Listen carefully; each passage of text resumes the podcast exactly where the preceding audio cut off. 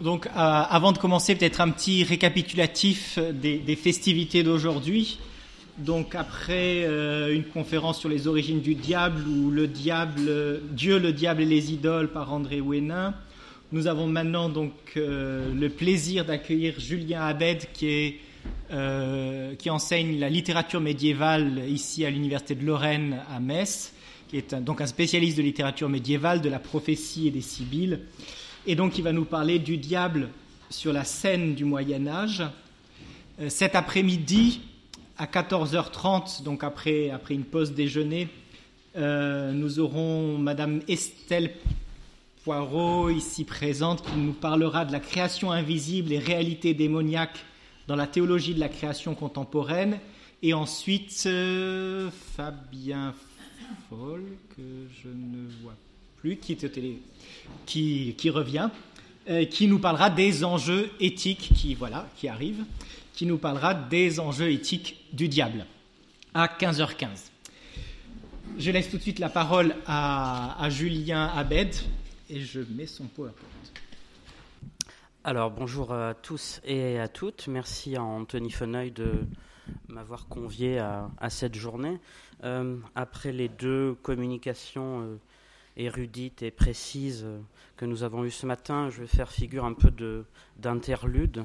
Donc j'espère que je serai assez euh, humoristique ou bien effrayant en vous présentant quelques images d'enfer et quelques images de diable, euh, de diable au singulier, de diable au pluriel, puisque je vais m'intéresser avec le titre Le diable sur la scène médiévale à ce qu'était la représentation du diable à l'époque médiévale et particulièrement dans le domaine du théâtre. Donc après euh, la question de la théologie ou de l'exégèse ou des textes bibliques. Euh, je m'intéresserai plutôt à une histoire visuelle, une culture visuelle ou une histoire des représentations.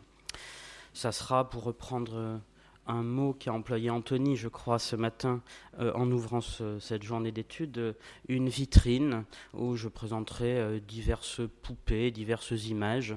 Et derrière, il y a le magasin notionnel et conceptuel. Euh, donc je ne serai qu'une invitation à cela, une porte ouverte vers une discussion théologique que je ne vais pas mener parce que, vu ce que j'ai entendu ce matin, j'en suis pas capable. Voilà. Alors, le diable sur la scène médiévale, il est question ici de théâtre, et avant d'en arriver euh, au diable lui-même, et à savoir euh, peut-être pas qui il est, mais euh, où il se trouve, peut-être quelques mots méthodologiques en guise d'introduction sur ce qu'est le théâtre médiéval. puisque le terme ou l'expression théâtre médiéval risque de mener à quelques quelques contresens. Plusieurs difficultés méthodologiques avant de parler de théâtre médiéval. Euh, d'abord une première difficulté liée à l'ambitus temporel. Euh, lorsque nous voulons parler de théâtre médiéval, euh, où est-ce que nous nous situons? Nous disposons pour ça de témoins manuscrits, et nous sommes obligés de partir des manuscrits contenant des textes dits de théâtre. Euh, le premier témoin que nous trouvons est un manuscrit du milieu du XIIIe siècle, conservant une pièce qui s'intitule Le jeu d'Adam, qui commence par le péché originel et qui se termine par le rachat de la faute d'Ève par Marie. Ce manuscrit du milieu du XIIIe siècle euh, euh, contient ou conserve le souvenir d'une pièce dont on est sûr qu'elle a été jouée aux alentours de 1160 ou 1170. Et puis, euh, le terminus de ce corpus peut être euh, trouvé avec plusieurs manuscrits et plusieurs imprimés, cette fois-ci du milieu du XVIe siècle, à travers de grandes euh, pièces de théâtre qui s'étalent sur plusieurs journées, qui contiennent plusieurs dizaines de milliers de vers et qui sont constituées par les grandes passions du milieu du XVIe siècle. Euh, le dernier grand témoin peut être constitué par la passion de Valenciennes, par exemple, qui s'étale sur 25 journées et qui fait figurer bien évidemment l'histoire sainte. Et à l'intérieur de cette histoire sainte, non pas à partir simplement des textes bibliques, mais de toute la tradition euh, qui s'est élaborée entre-temps, contient bien évidemment des diables, un diable et euh, évidemment l'enfer. Voilà. Alors cet ambitus temporel, comme je l'ai dit, pose problème parce que ça donne l'illusion, ça donne une sorte de mirage qui veut que le théâtre, le théâtre médiéval soit né au XIIe siècle et se termine au XVIe siècle au milieu du XVIe siècle, c'est évidemment un leurre, puisque euh, vu le degré d'élaboration du premier témoin manuscrit, le jeu d'Adam, euh, il est évident que les pratiques théâtrales étaient antérieures. Donc qu'en est-elle? Où est l'origine du théâtre? C'est encore plus mystérieux que l'origine du mal. Deuxième difficulté, euh, il s'agit d'isoler ce qu'on pourrait appeler théâtre des autres textes. Pour nous, ça semble aller de soi à partir de la littérature dite moderne, renaissante, moderne, etc., où le théâtre euh, euh, a des frontières assez strictes, peu poreuses avec les autres genres littéraires. Il n'en va pas de même pour la littérature médiévale, puisque dès le XIIe ou XIIIe siècle, à peu près tout texte conservé est dévolu à une performance c'est-à-dire que chaque texte qui est contenu, une poésie lyrique, un conte, un roman, une chanson de geste, un sermon, tout ça est dévolu à une oralisation. L'écrit ne fait que enregistrer, que conserver, que mettre en mémoire euh, sur une page quelque chose qui vient d'une ancienne oralisation, qui a déjà été prononcée et qui est dévolu à nouveau à une nouvelle oralisation. Personne ne lit un manuscrit au XIIe siècle euh, le soir seul dans son lit. Donc il y a une, difficulté à faire le départ entre des textes dits de théâtre et les autres genres littéraires. Et il se peut qu'il y ait une porosité entre euh, les différents genres littéraires qui ne vont se constituer que, en gros, après le Moyen Âge. Et la réflexion littéraire, elle va se faire après le Moyen Âge. Euh, donc, on risque de confondre, là encore, un texte dit de théâtre avec un texte qui n'est pas du théâtre. Voilà, troisième difficulté aussi, euh, c'est lié à la spécificité du texte de théâtre euh, même. Tout le théâtre dont je vais parler est un théâtre en vers. Ça donne l'illusion, là encore, que c'était la manière d'écrire du théâtre à l'époque médiévale. Et nous, euh, on aurait le, comment dirais-je, le, la tentation de relier ça au théâtre classique que nous connaissons et aux pièces de Corneille ou de Racine qui sont en alexandrin. Euh, le problème, c'est qu'au XVIIe siècle, ce théâtre coexiste avec un théâtre en prose, alors qu'il n'en est jamais euh, de même pour le théâtre médiéval. Tout texte de théâtre médiéval est conservé en vers, d'où une difficulté, euh, puisqu'on a souvent pensé que le vers étant lié à la mémorisation, un rôle euh, comportant plusieurs, centaines de vers pour euh, pouvoir être joué sur une scène devait être d'abord retenu par un acteur. On a pensé que la versification était uniquement liée à la question de la mémorisation. Il semble plutôt que la mise en vers euh, soit une question de formatage du texte pour pouvoir être conservé. le vers, c'est comme l'agent conservateur pour que le texte puisse être mis en mémoire.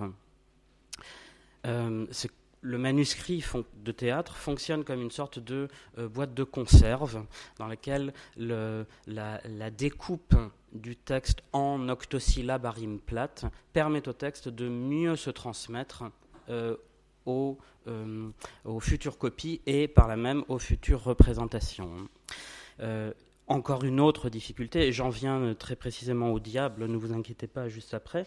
Euh, dernière difficulté, c'est lié à l'idée même de ce qu'est un manuscrit de théâtre. Qu'est-ce qu'un manuscrit de théâtre? Est-ce que c'est quelque chose qui est antérieur à une réalisation scénique ou est-ce que c'est quelque chose qui est postérieur à une performance? Là encore, euh, de nombreuses hésitations peuvent, être, peuvent donner lieu à des difficultés.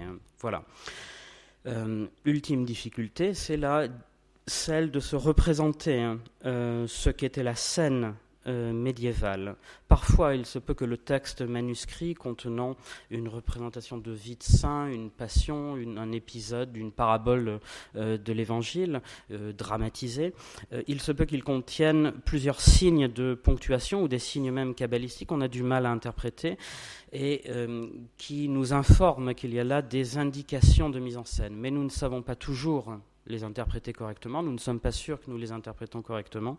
Et puis parfois, tout simplement, dans le texte manuscrit, il n'y a pas ces signes.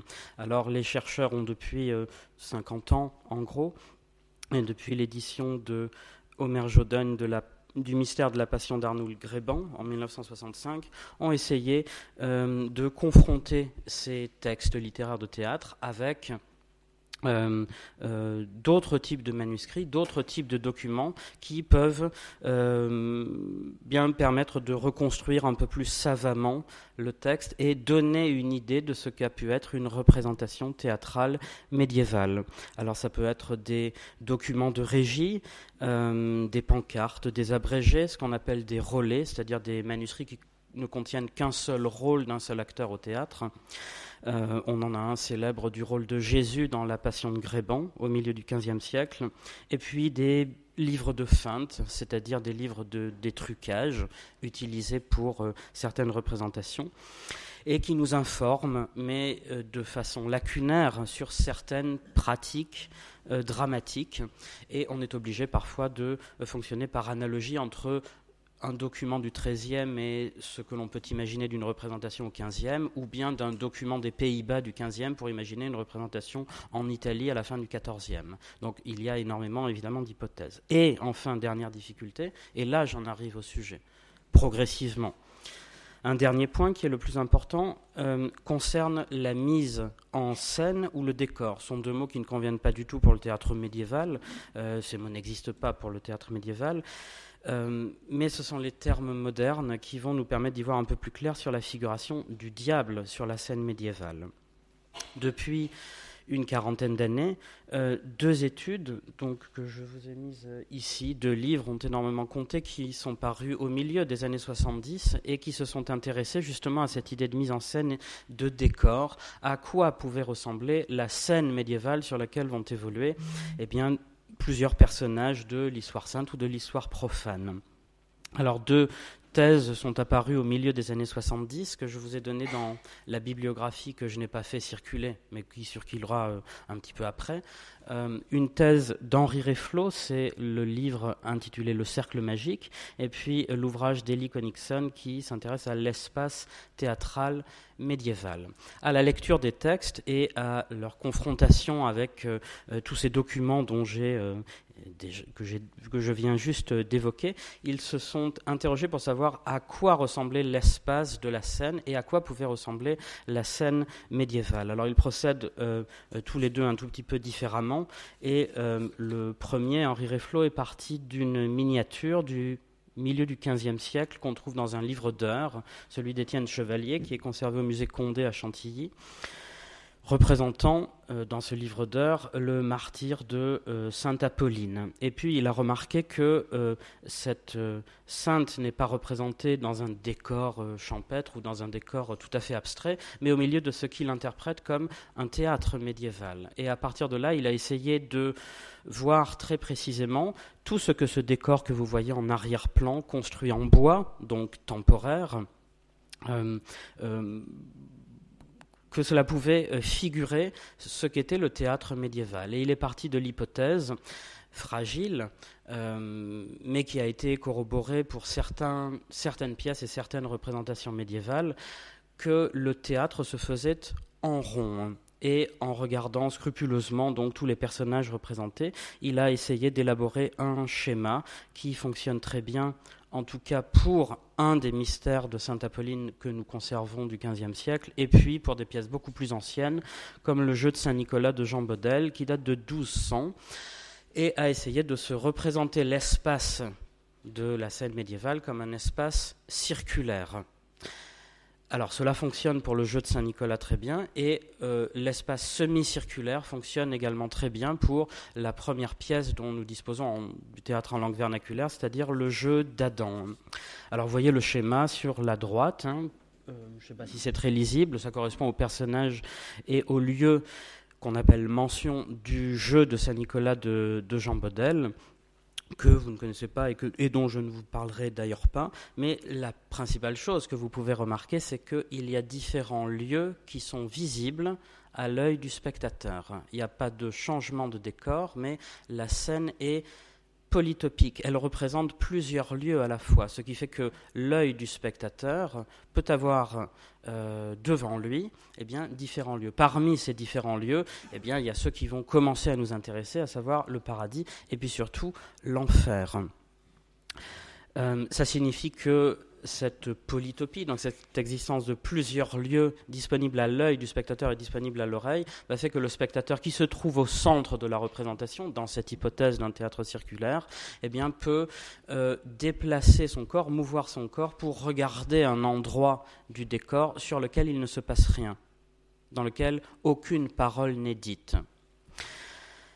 Alors le second ouvrage auquel je faisais allusion, Ellie Conixon, procède de façon différente et prend parti non pas d'une miniature euh, de livre d'heures, mais d'un document euh, un peu postérieure à la dernière des grandes passions du Moyen Âge, qui est la Passion de Valenciennes, et un document qui a été euh, produit justement par quelqu'un qui a participé à la représentation. Au milieu du XVIe siècle, on a beaucoup plus de sources, et on est sûr que ce monsieur, qui s'appelle Hubert Caillot, a participé à euh, la représentation de la Passion de Valenciennes. Et puis il donne, dans un document donc iconographique que vous voyez là, eh bien, une figuration de ce que pouvait être le décor. Et vous voyez ce décor, donc, qui ne se présente plus cette fois-ci de façon circulaire, mais comme un plateau rectangulaire, sans doute extrêmement grand. On imagine que la gauche qui représente le paradis et puis l'enfer que vous trouvez à droite avec la fameuse gueule de l'enfer dont je vais reparler dans un instant, eh bien, cette scène mesure environ 40 mètres de long et 15 mètres de hauteur. Euh, ce document était déjà connu hein, dès le XVIIIe siècle et on avait déjà essayé d'interpréter pour savoir comment ces machines pouvaient euh, fonctionner au Moyen Âge. Euh, les premiers à s'y intéresser étaient les frères parfaits au XVIIIe siècle qui pensaient que le théâtre médiéval était un théâtre à ascenseur, c'est-à-dire que c'était un théâtre vertical et qu'il fallait imaginer un paradis plus élevé que le sol figurant la terre où gravitent les humains, plus élevé lui-même qu'un enfer qui pouvait se situer en contrebas.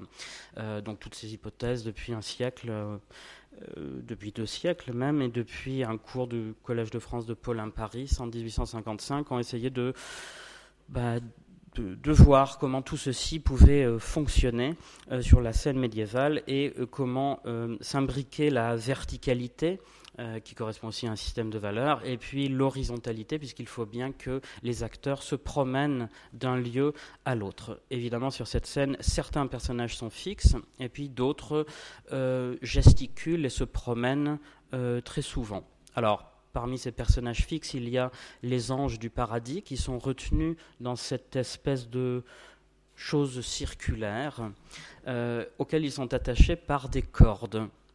Et puis parmi les personnages les plus mobiles, eh bien, il y a tous ceux qui viennent de la droite de l'image et qui sont justement les diables. Alors du XIIe au XVe siècle, dans tous ces documents qui sont des textes dramatiques, des textes de théâtre en ancien français, eh bien, euh, on a toujours la suggestion que ce sont les diables ou le diable qui se promènent le plus. Ils sortent de la gueule, de l'enfer et ils se promènent partout sur la scène euh, à grande vitesse euh, et parfois, comme le prouve une didascalie, donc une indication dramatique dans le texte du jeu d'Adam, c'est la fin du XIIe, c'est la première pièce en langue vernaculaire du théâtre français, mais aussi donc du théâtre européen. les diables gesticule et se promène même parmi le public. Hein. ça signifie qu'il y a aussi une porosité entre cette scène et puis le public. Voilà.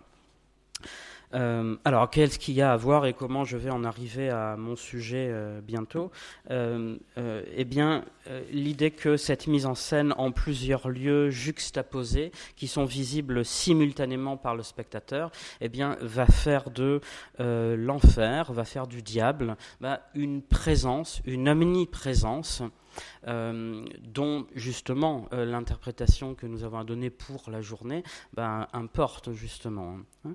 Donc présence, présence multiple et même omniprésence sur plusieurs lieux de la scène et même omniprésence à l'intérieur euh, du, public. Voilà pourquoi je voulais insister au tout début sur cette idée de plurilocalisation, de polytopie, de, simultanéité pardon, dans la mise en scène, euh, qui est confirmée par euh, euh, l'organisation des textes eux-mêmes qui font alterner des textes les plus brefs jusqu'aux textes les plus, les plus volumineux, des scènes de diablerie avec des scènes consacrées à l'histoire sainte. Voilà, donc cette idée première, c'est celle de l'omniprésence.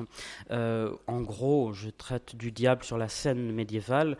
Euh, on peut caricaturer la chose en disant que le diable n'a pas besoin d'entrer en scène, puisqu'il y est toujours déjà. ce qui peut avoir justement une répercussion et une conséquence du point de vue théologique. Voilà. Dernier point avant de vous donner quelques exemples de cette présence euh, massive du diable et des diables sur la scène médiévale. Euh, l'idée historique, hein, j'ai terminé le théâtre médiéval au milieu du XVIe siècle. Pour quelle raison? Ben, D'une part parce que euh, les mystères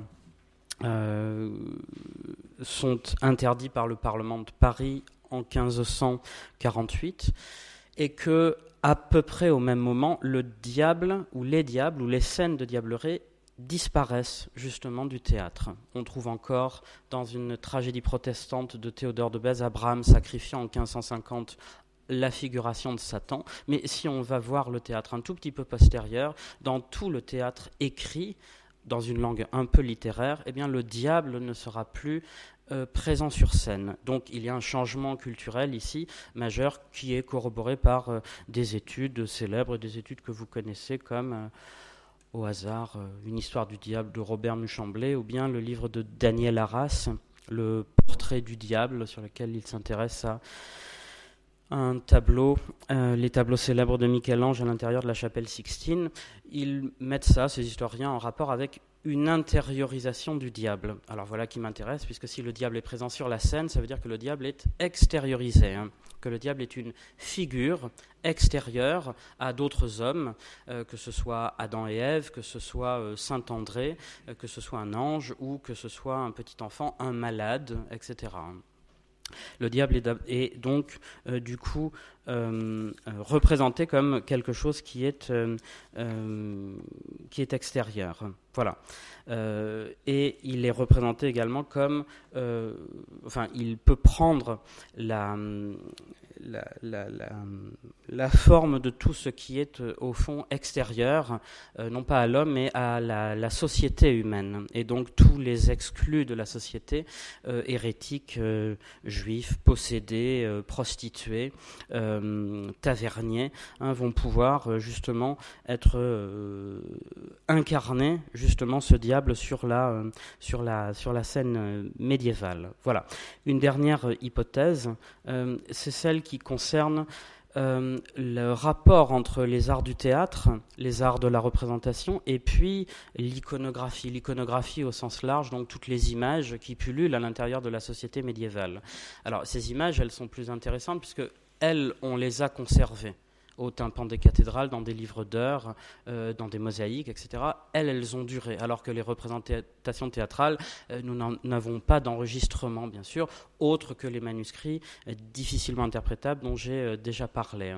Alors, il y a un rapport entre l'un et l'autre sur lequel j'aimerais jouer justement pour prouver cette idée d'une présence continuelle d'une omniprésence du diable et des diables sur la scène médiévale.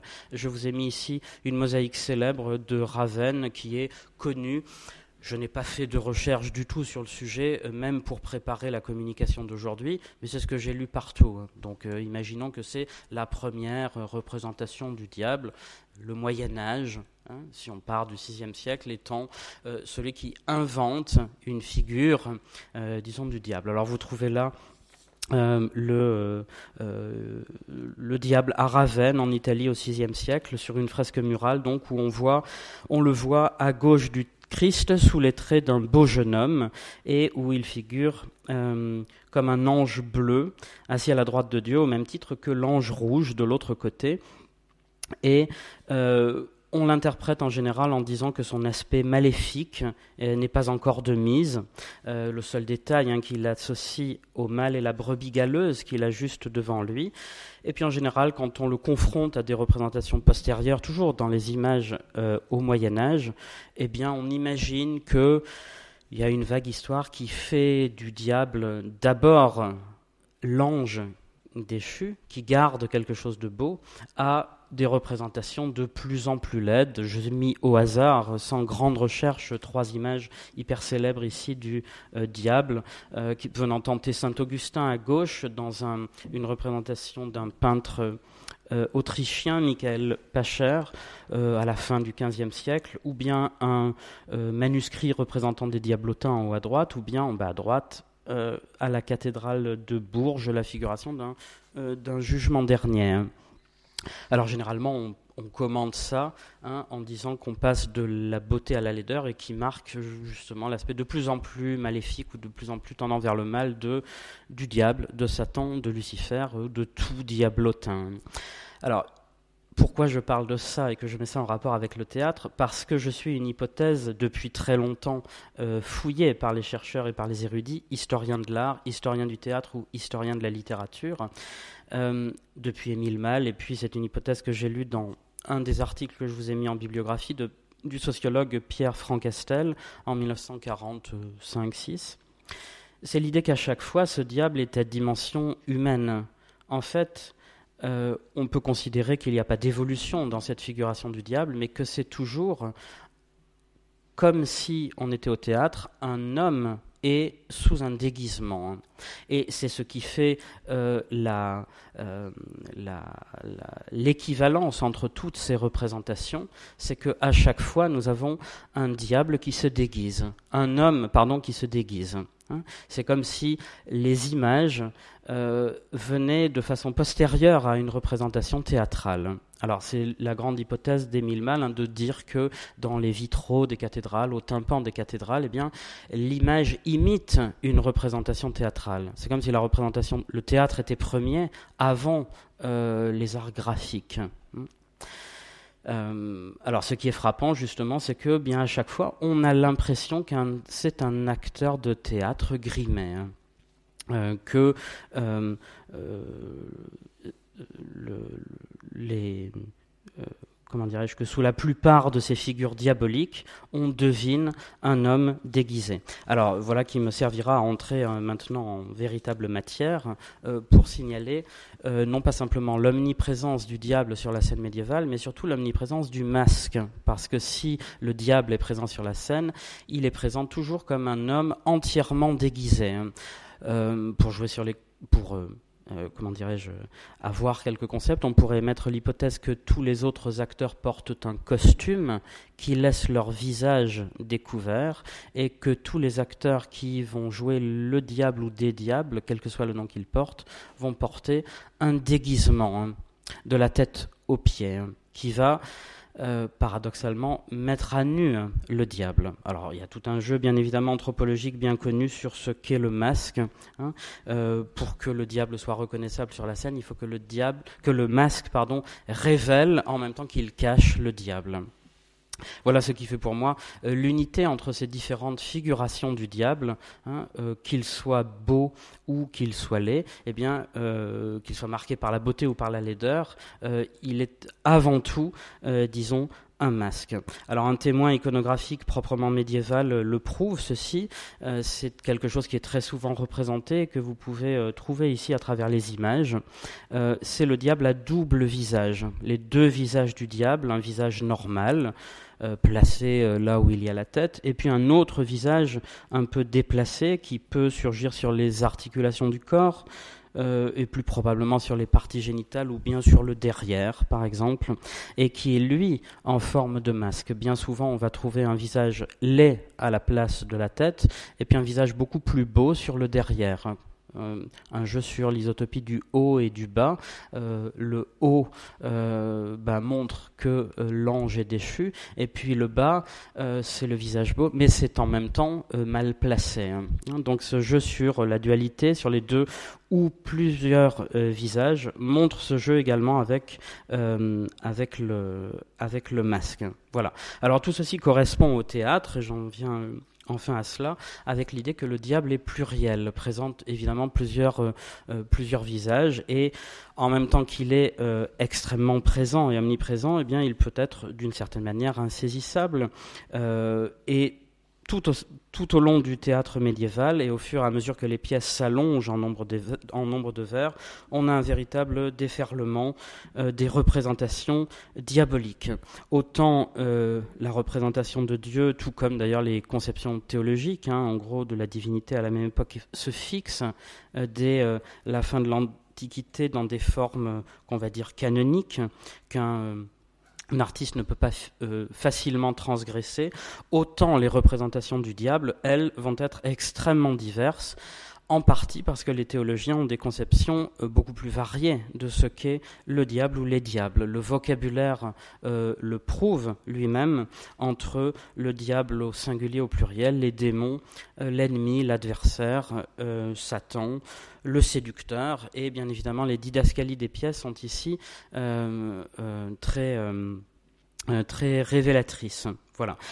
ça traduit ces multiples noms une sorte d'incertitude euh, notionnelle qui va te pair avec une inquiétude croissante à l'égard euh, du pouvoir euh, du diable. D'où, dans les didascaliers, dans les personnages des pièces, une onomastique extrêmement travaillée, dont je vous ai listé ici à la suite de plusieurs ouvrages qui se sont amusés au, recensement de ces noms depuis, depuis des dizaines d'années. des noms très divers qui renseignent de près eh bien, tous les axes sémantiques euh, sur lequel jouent les diableries dramatiques et sur toutes les affaires de possession par le diable ou de tentation par des diables. Il est très facile en ouvrant euh, euh, au hasard des éditions ou des manuscrits de faire une liste de ces noms qu'on va retrouver plus tard non pas dans le théâtre sous forme de démons fictifs, mais dans les documents sur les véritables possessions lors de la chasse aux sorcières. Ce seront les mêmes noms qui vont apparaître, mais cette fois sous forme, sous forme réelle. Euh, voilà. Donc ça donne une sorte de cartographie euh, de ce qu'est la représentation mentale du monde diabolique, hein, du monde infernal, euh, qui est en gros le monde de l'autre. Hein. Euh, le monde de l'étranger, le monde euh, du bas peuple, le monde euh, des malades, des possédés, le monde antique également, puisque vous voyez à travers tous ces listes, j'ai listé dans non classiques pour que portent souvent les, diablotins, il y a toute une série de personnages de la mythologie antique, ou bien pour des noms historiques, eh bien des personnages qui peuvent venir de l'histoire sainte autant que euh, de l'histoire antique. Agrapar étant euh, euh Hérode Agrippa ou bien Annabal, très certainement Hannibal. pas de difficulté pour les autres. Pharos étant le plus souvent Pharaon. Voilà. on voit à travers bien tous ces noms que on retrouvera bien évidemment dans la pendant toutes les pièces, parfois se promenant et circulant d'une pièce à l'autre, euh, parfois avec des rôles obligés et puis parfois avec un rôle tout à fait libre, euh, ben montre que cette culture diabolique ou cet imaginaire euh, diabolique est tout à fait comme une partie, grande partie de la culture médiévale, un peu amphibie, avec un pied dans le monde clérical intellectuel où on connaît des sources très directement de la mythologie antique, et puis un pied dans le monde populaire où on a ici des, euh, euh, des personnages stéréotypés désignant le paysan, le sot ou bien, euh, ou bien le naïf. dans un seul mystère, on pourra trouver toujours une véritable galimafrée de noms de diables dans lequel ben, voisineront des souvenirs historiques ou des stéréotypes du temps dont on ne sait pas s'ils euh, ont euh, gravité par la littérature à un moment ou non. Voilà, à l'intérieur de cette flopée de noms, eh bien, il y a toujours une idée de hiérarchie infernale où on assigne au diable quelques fonctions spécifiques. on pense ici au euh, Pantagruel, par exemple, qui sera évidemment repris par Rabelais, qui est un petit démon qui répand du sel euh, dans la gorge des euh, buveurs, ou bien Smolkin, qui est une souris qui sort du nez des personnes possédées, ou bien Néron, qui est souvent un pêcheur à la ligne, ou bien encore Antioche, qui sera ramoneur de cheminée. C'est ce qu'on trouve également chez Rabelais.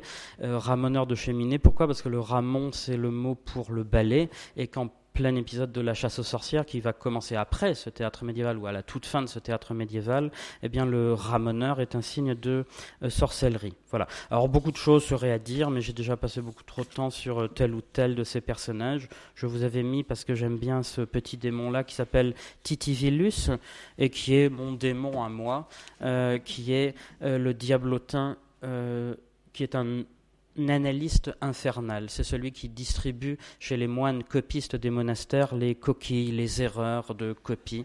Euh, euh, voilà, et qui euh, est représenté ici bien avec sa liste d'erreurs et qu'il est prêt à distiller dans tout document Word ou dans tout PowerPoint que nous faisons. Voilà. Bon, pas besoin de. J'avais un résumé d'une pièce qui était très intéressante, mais j'aimerais passer un petit peu à, d'autres choses plus intéressantes. Voilà. au-delà de cette onomastique et de ces euh, de ces noms des diables et l'idée qu'ils recèlent une hiérarchie. Évidemment, on pourrait faire allusion ici à des, euh, aux enjeux théologiques hein, de la même époque, l'idée que le, diable ne, peut pas porter de nom, mais qu'il euh, exhibe un nom qui est forcément trompeur, qui est forcément mensonger. Et puis l'idée de la hiérarchie entre les diables, c'est une idée qu'on va trouver dans la littérature du temps, et notamment on peut penser à euh, Dante et sa hiérarchie du monde euh, infernal, et puis l'idée aussi que euh, tous ces diables ne n'interviennent pas au même titre dans le monde des humains, c'est-à-dire ne se déplacent pas de la même manière sur la scène, sur les tréteaux ou sur les plateaux de la scène de théâtre. l'idée est la même qu'avec la hiérarchie des anges. Hein. Ce n'est pas n'importe quel ange qui peut accompagnait euh, Toby, par exemple, et eh bien de la même manière, les euh, démons infernaux eh bien ne euh, n'interviennent pas sur la scène au même titre. Voilà. Les diables forment donc un groupe tout à fait hétéroclite et on a du mal à y trouver, donc ce sera l'une des conclusions que je porterai, on a du mal à y trouver toujours la reprise, la manière de rejouer le combat entre le diable et le bon Dieu de façon pure et simple, et euh, la multiplication de ces scènes infernales ne nous donne pas exactement à voir ce qu'est le mal ou quelle est l'origine du mal. Ils disent simplement l'omniprésence de euh, la tromperie, de la séduction, de la tentation ou de la possession. Voilà, euh, je passe un tout petit peu sur les idées des costumes des diables. On peut imaginer que c'est au sein de ce théâtre et au sein de cette culture visuelle du Moyen Âge que s'inventent à peu près toutes euh, les figurations que nous avons intériorisées du diable. Hein, le diable avec un violon euh, se trouve déjà dans une pièce allemande en 1521. Le diable qui porte des cornes se trouve également euh, dans les mystères médiévaux. Donc ces diableries et ces longues scènes qui peuvent parfois couvrir un quart d'une grande passion, eh inventent justement tout cet imaginaire. Voilà. Euh, parmi cet imaginaire, le plus connu est celui de la cuisine infernale. Donc, je vous avais montré euh, ce décor de la Passion de Valenciennes, dans lequel la gueule euh, occupe environ un cinquième du plateau vers la droite, et qui montre de manière spectaculaire ce qu'est le lieu de l'enfer d'où peuvent sortir justement tous les diables cette cuisine infernale qui est représentée eh bien, euh, euh, fusionne plusieurs connotations que peut avoir le diable, celui de la, forge, euh, puisque on imagine bien souvent le diable sous la figure du, d'un forgeron, d'un métallurgiste ou d'un charpentier, et puis l'image de la gueule également avec euh, d'une gueule pleine de feu et de flammes, et puis l'image de la cuisine, puisque c'est là où l'on fait rôtir euh, les damnés comme on ferait rôtir n'importe quel aliment de cuisine. Et cet aspect euh, culinaire est bien évidemment très repris de façon très imagée, enfin avec des métaphores qui sont sans cesse filées, et parfois de manière humoristique, mais le problème de l'humour ou de savoir ce que ressent comme émotion un spectateur médiéval est assez compliqué on ne sait pas grand-chose de la peur ou du rire ou du sens de l'humour euh, de quelqu'un en 1412. Euh, mais en tout cas, cet aspect culinaire est tout à fait important. Euh, c'est un des grands vecteurs de l'image du diable à la fin du Moyen Âge. et les noms que je ne vous avais pas mis, mais de Riflandouille ou de Taille-Boudin, par exemple, qu'on retrouvera par la suite dans le quart livre de Rabelais, qui parle de messe qui parle du Graouli dans le quart livre, et il y a un mystère de Saint Clément. Euh, donc Rabelais connaît tout cela parfaitement. Et s'il a ces noms, c'est qu'il assiste à des représentations dramatiques. Il en fait autre chose, mais enfin, il est tout à fait au courant de, au courant de cela. Donc je, bien évidemment, sur euh, ce thème de... Euh, la cuisine de l'enfer, qui sera repris évidemment dans un théâtre plus profane dès lors qu'il y a une taverne. Dans la taverne, on s'adonne à la prostitution, à la boisson, et pire que cela, au jeu de dés.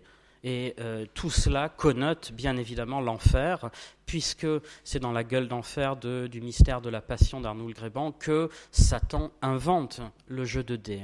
Donc, même dans un théâtre profane où il n'y a pas le diable ou l'enfer, il y a des lieux sur scène, des mentions, qui connotent évidemment tout ce monde infernal. Voilà un livre de conduite, c'est-à-dire des documents de régie dont j'ai parlé, euh, que nous avons gardé de la Passion de Mons en 1501, eh bien, euh, répertorie les dépenses qui ont été faites pour euh, le décor de la gueule d'enfer.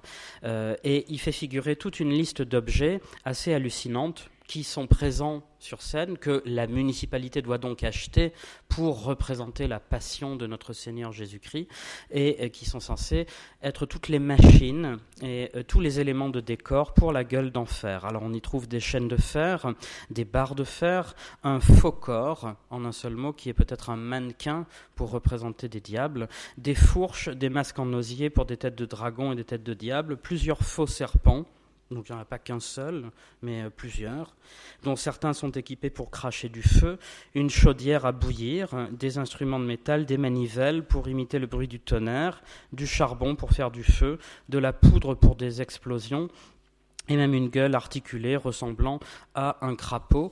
Et euh, le euh, livre de conduite eh explique les salaires qu'il a fallu verser pour 17 personnes qui ont été rémunérées juste pour figurer euh, l'enfer.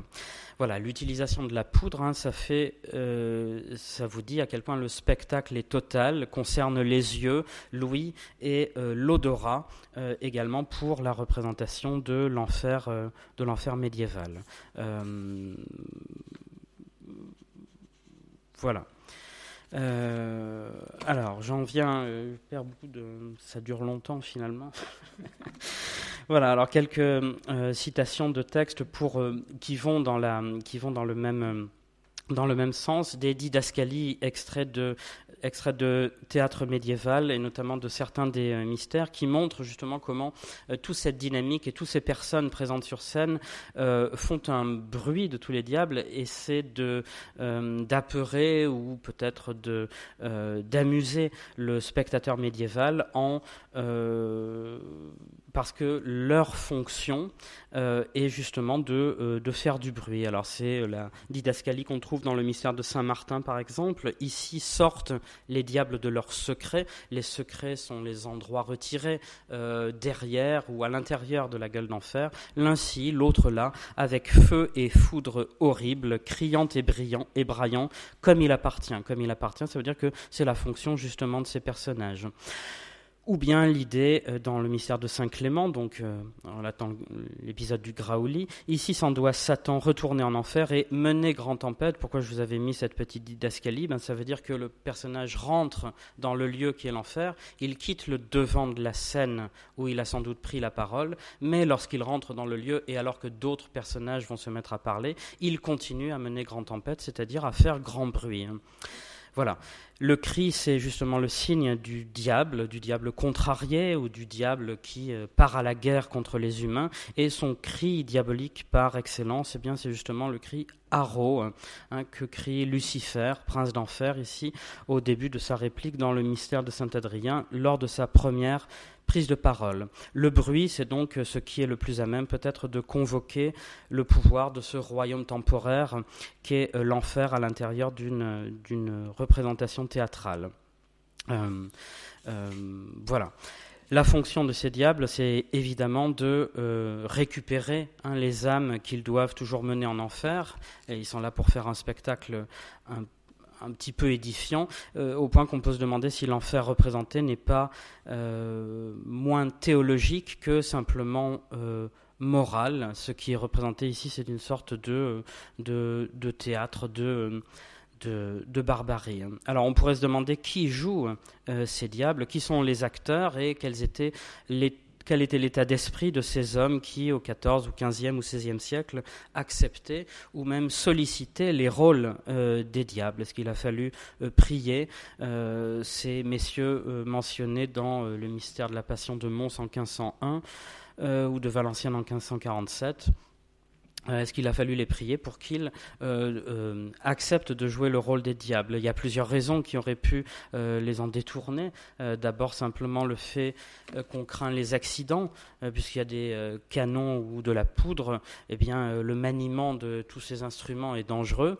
En 1380 à Paris, un canon employé par les diables a causé un accident mortel, euh, ou bien Petit de Jules Ville, qui est une des grandes sources pour le théâtre médiéval, euh, rapporte aussi qu'à Sœur, en Bourgogne, le personnage de Satan a été euh, brûlé aux fesses, par exemple, par un instrument qui avait mal fonctionné, ce qui lui a permis certainement de rallonger sa réplique avec quelques insultes ou quelques ou quelques remarques euh, et quelques mots grossiers. Je n'ai pas du tout parlé du langage, mais vous imaginez, avec des souvenirs de Rabelais, que tout ce théâtre, évidemment, multiplie le jeu sur les noms. Deuxième chose qui aurait pu les effrayer, les blasphèmes que profèrent les diables euh, contre Jésus et contre sa mère, euh, la pute Marion. Euh, qui aurait dû les scandaliser, justement, euh, et sans doute devait-il prendre précaution euh, avant, comme l'a fait un acteur avignonnais qui, en 1470, a attesté devant notaire, donc on a le le document qui en témoigne, que, je cite, les anathèmes et invocations aux démons qui étaient dans son rôle, il les dirait de bouche, mais non de cœur. Voilà, et puis troisième chose, les superstitions des rôles qui portent malheur hein, concernent bien évidemment tous les personnages des diables.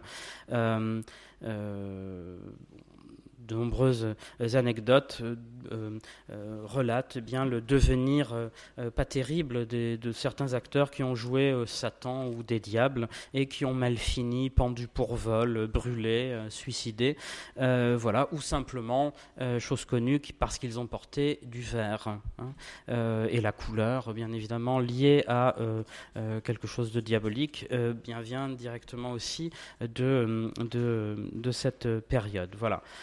Euh, euh, dernier exemple avant de, laisser la parole à, nos, estomacs.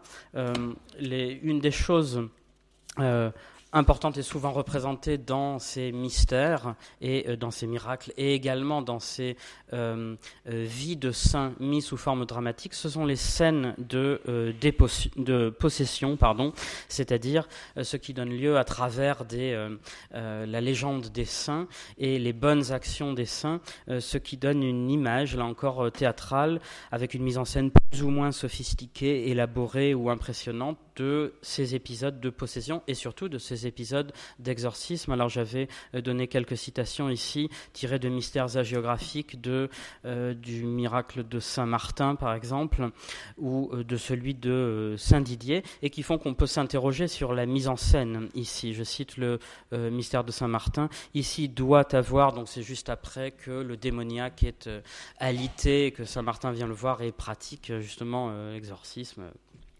Ici, il doit avoir un petit diabletot sortant de son lit et s'en va en enfer, criant et braillant comme un diable. Euh, la mise en scène ici euh, doit représenter la, possession par un petit diable qui doit sortir du corps. Alors on suppose qu'un diabletot euh, doit être joué par un enfant qui sort euh, opportunément, qui était caché sous le lit du possédé et qui en jaillit au moment opportun avant de regagner cet autre lieu euh, qu'est euh, l'enfer. Même chose dans le miracle de Saint Didier. Ici, l'enragé change sa manière et se montre saint et joyeux et dévot, une indication pour l'acteur. Satan vient et fait un discours, et à la fin de la tirade de Satan, on trouve Satan reprend son diablo. Alors on peut imaginer ici que euh, c'est un petit enfant euh, qui joue le rôle du diablo ou que c'est simplement une, une poupée. Hein. Voilà, même chose dans la longue euh, scène que j'ai citée à droite sur le mystère de Sainte Barbe, où vous voyez que la didascalie notait que la folle femme doit vider un diable et aura grand peur et se mettre derrière Barbe. là encore, l'idée de vider son diable fait que eh bien, un diable doit apparaître. Alors pourquoi j'ai cité ces choses-là? Bien parce que ça croise ce que j'ai dit au début sur l'idée de représenter le diable, c'est-à-dire de le représenter comme un autre que l'être humain. Hein. Puisque dans la possession, le diable peut prendre possession d'un corps, peut se loger à l'intérieur d'un corps, mais ce que représentent toujours ces scènes de possession, c'est l'exorcisme qui suit, hein. c'est-à-dire c'est l'expulsion du diable. Et le diable apparaît toujours ici comme une figure autre, comme un autre que le malade, le possédé, euh, le lunatique, le fou, etc.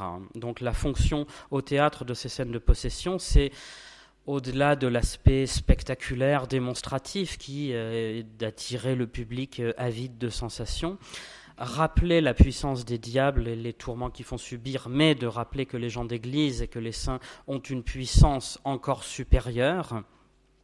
Et puis c'est surtout rappeler, et je crois que je vais peut-être en terminer là-dessus, rappeler que le diable reste bien étranger. S'il s'agit toujours d'expulser l'autre du corps humain, euh, il s'agit toujours de montrer qu'il y a une séparation stricte entre des humains qui doivent appartenir à la communauté chrétienne, revenir à la communauté chrétienne.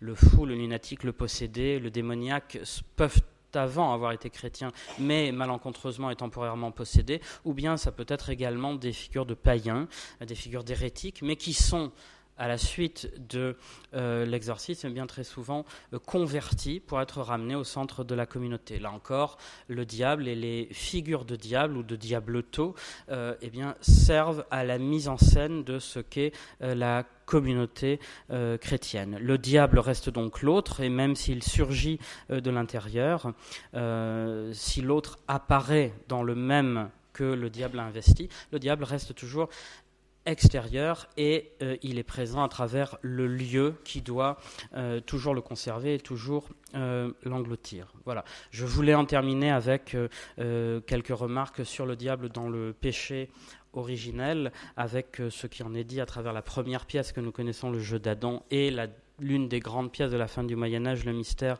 de, la passion d'Arnoul Gréban. Mais je pense que ce sera plutôt le lieu de questions, si on veut bien m'en poser là-dessus. Voilà. Je vous remercie.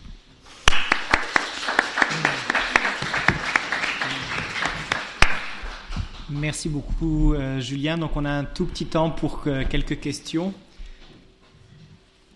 N'hésitez pas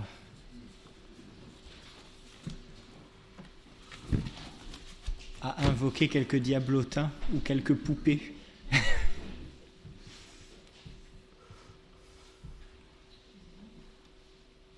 Moi j'avais une question, mais alors pour le coup totalement annexe. Hmm. Pourquoi la versification est-elle euh, la, euh, à, la, à, la, copie? Oui. Euh, ben parce que une, on suppose que pour, des, que pour tout type de théâtre, il y a toujours une part d'improvisation, d'une part.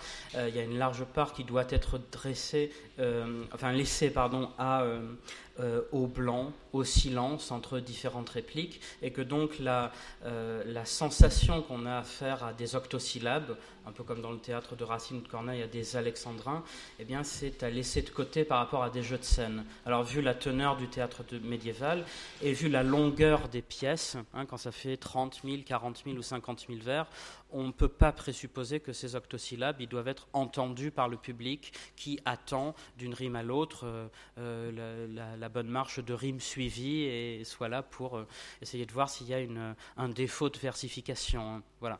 Et donc quand on se penche sur le théâtre médiéval, eh bien on voit qu'il y a souvent des rimes orphelines, c'est-à-dire des vers qui ne riment pas avec ce qui précède ou ce qui suit. souvent ça a été considéré comme des fautes, le copiste a oublié un vers, etc. En fait le texte se tient de lui-même et ça prouve que la plupart du texte initial, donc le texte que recopie euh, le copiste, euh, était peut-être pas tout en vers et que à un certain moment il n'a pas su mettre en vers euh, telle ou telle chose. Voilà. donc le vers, c'est l'hypothèse du formatage. c'est lié à la mise en conserve du texte. Voilà. Je ne sais pas si j'ai répondu à ta question.